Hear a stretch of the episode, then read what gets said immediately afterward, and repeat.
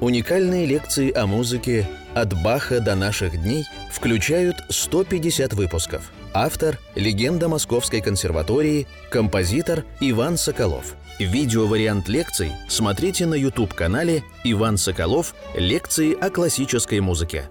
Дорогие друзья, 73-я лекция нашего цикла «Композитор Иван Соколов о музыке» будет посвящена, как и несколько последующих лекций творчеству Иоганнеса Брамса, одного из моих любимых композиторов. Как-то вот мы пропускаем из тех композиторов, которые жили до Брамса, пропускаем Мендельсона, Шумана, пропускаем Листа, который тоже родился раньше, чем Брамс, лет на 20, даже на 22, если быть точным – пропускаем. Что-то мы говорили о листе в прошлой лекции, какие-то основные вещи, которые именно для меня самого, вот как композитора, как пианиста, э, как музыканта, были важны. Еще раз повторю, что это не история музыки, то, что я здесь вам рассказываю. Это просто мысли, которые возникли вот на протяжении моих 59 прожитых лет – когда я был младенцем, да, это отдельный разговор, что я переживал, когда я был младенцем, но у меня и мама музыкант, и тетушки постоянно играли на рояле. Мама рассказывает, когда, когда я был у нее в животе, она сдавала экзамен по фортепиано, играла до диез минорной прелюдию фугу Баха из второго тома, вот, например. И я уже там сидел и слушал вот, потому что я все, человек все слышит, когда он там находится. И даже гораздо лучше воспринимает, чем потом. Это так кажется, что вроде бы он ничего не, не понимает. Вот. И поэтому вот я рассказываю просто то, что в меня, так сказать, надуло ветром, вот этим вот, ветром иного мира. Как говорил мой любимый композитор Сильвестров, говорит, слава Богу, ныне здравствующий – я не композитор, я рыбак.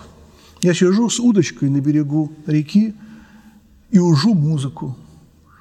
Понравилась пьеска, я ее взял в ведро, не понравилось, выбросил. Обожаю Сильвестрова. Музыка – это пение мира о самом себе. Так называется одна из его книг. Это его фраза, которую он просто десятками, эти, эти фразы гениальные – в беседах с э, окружающими его людьми, в беседах с слушателями, с любителями его музыки, он делится нами щедро не только музыкой, но он также точно, как он музыкальные пьесы выуживает, также точно он выуживает эти фразы.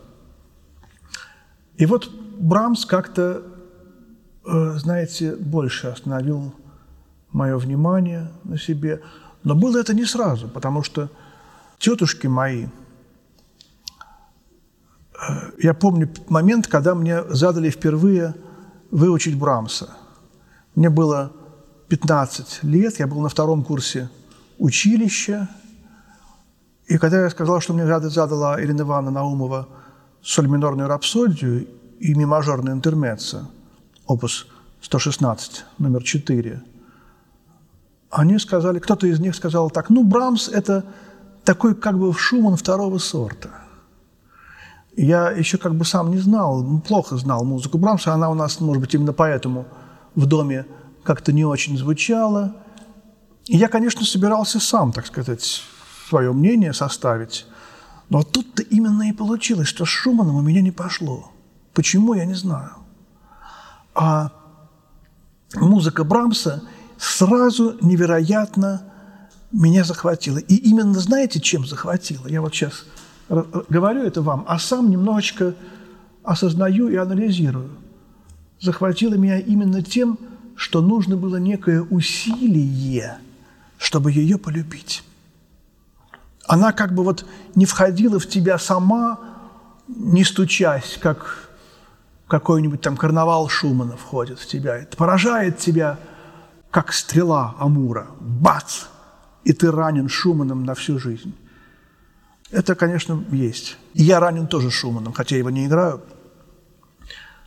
Вот. А в Брамса э, надо было входить. И вот это вот, как сейчас помню, всегда у меня было это желание как можно больше полюбить музыки, разной.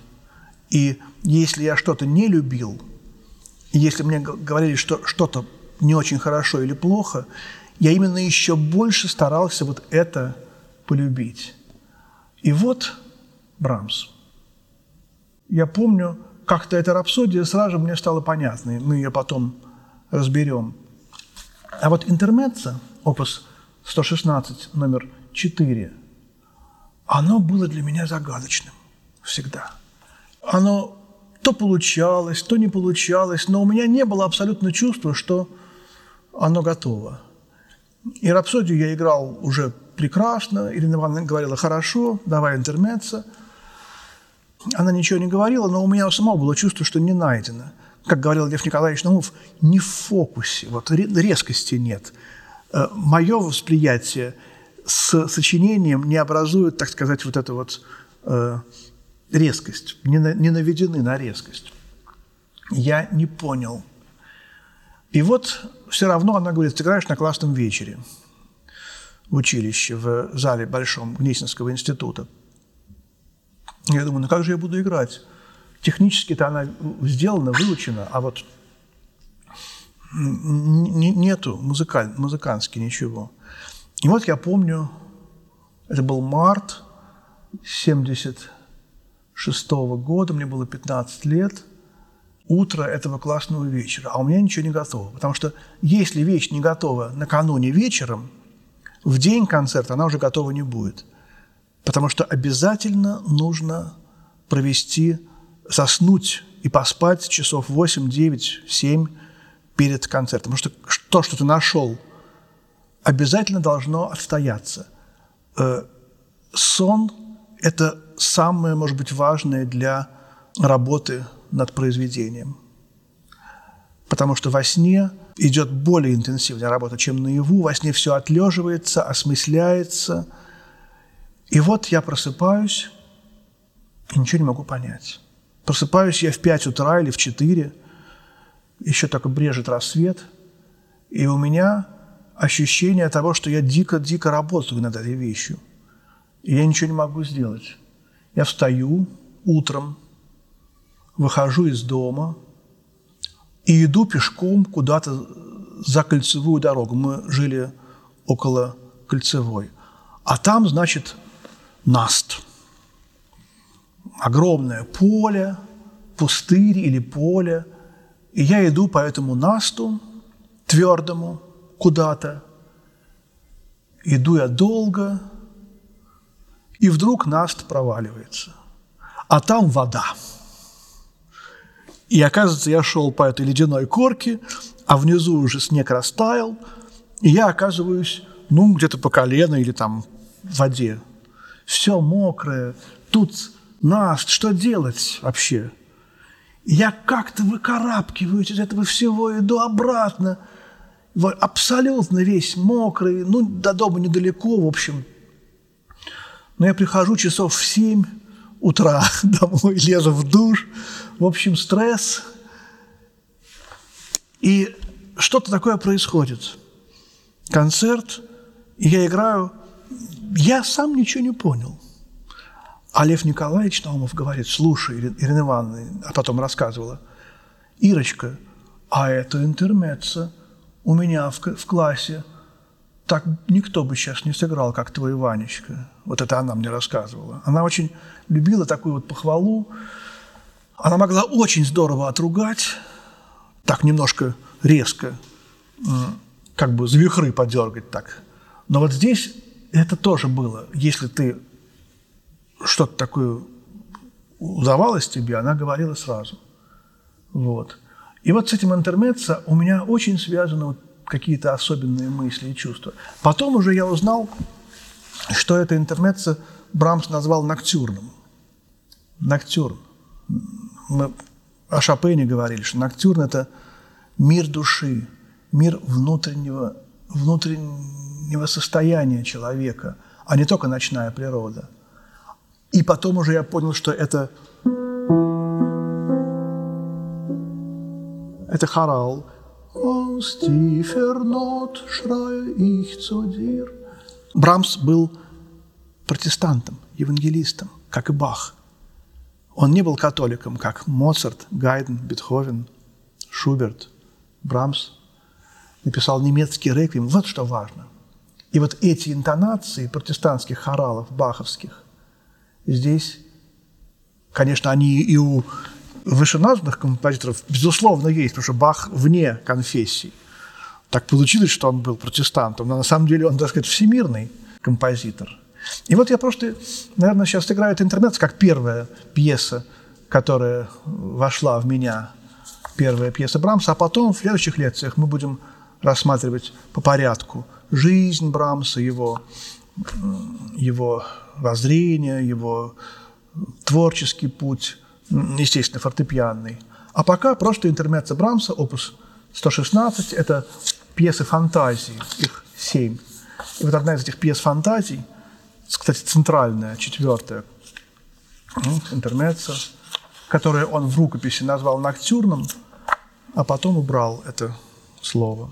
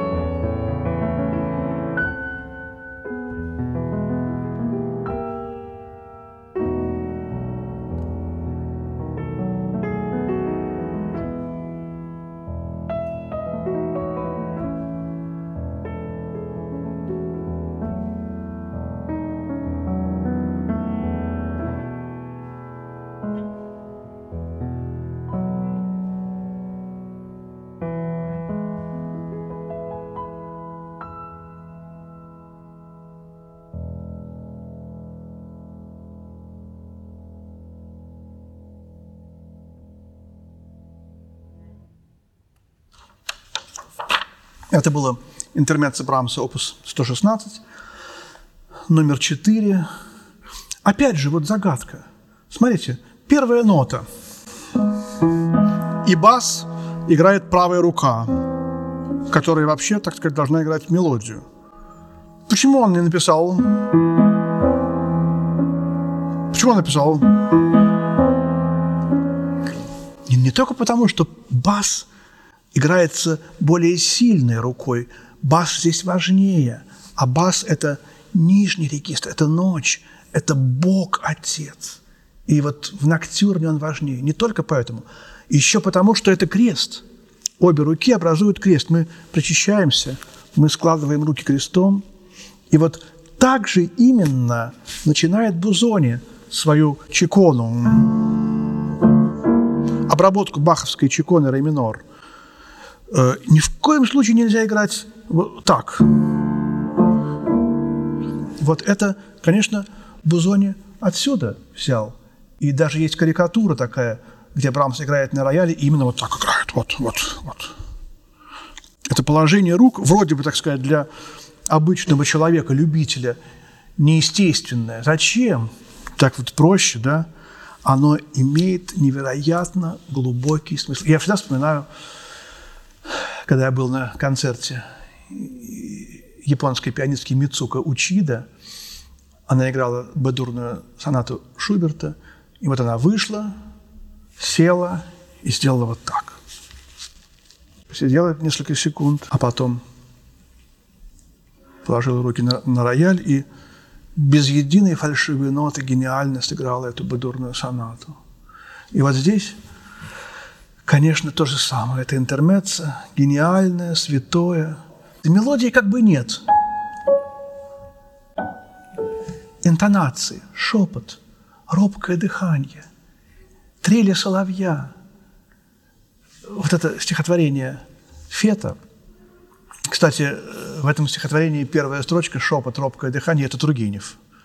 А Фет написал э, «Шепот сердца, уст дыхание, трели соловья» и послал Тургеневу на редакцию весь сборник. А Тургеневу не, не понравилось «Шепот сердца, уст дыха, ст дыха, ст дыха, уст дыхание». И он предложил свой вариант «Шепот, робкое дыхание, трели соловья». И Фет принял – как бы то ни было, это стихотворение без единого глагола. Здесь нет ни одного глагола. Это редкий случай в литературе, по-моему, единственный. До Фета не было такого. После Фета появились подражатели, развиватели, последователи. Но вот что-то вот такое вот вздох, мелодия как серия вздохов –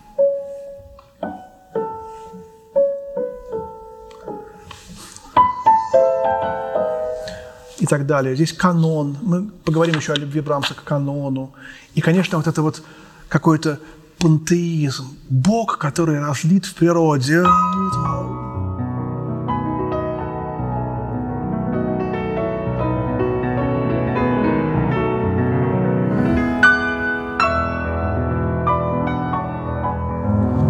Это разливанное море. Это почти Вагнер, почти Тристан и Изольда. Это сцены, где внизу встречаются Тристан и Изольда, а Брунгильда стоит на вершине, э, на балконе замка и поет «Вахет ауф, вахет ауф», и вокруг эти черные леса, над которыми шумит ветер. Невероятная сцена из любовного дуэта Тристана и Изольды. И вот вроде Вагнер и Брамс как бы разные композиторы, но здесь они смыкаются – вот об этом и о многом другом мы будем с вами говорить, дорогие друзья, в ближайших лекциях, когда мы обратимся к невероятному, гениальному, обширному, какому-то совершенно удивительному наследию музыки Иоганнеса Брамса. Спасибо. До свидания. Всего доброго.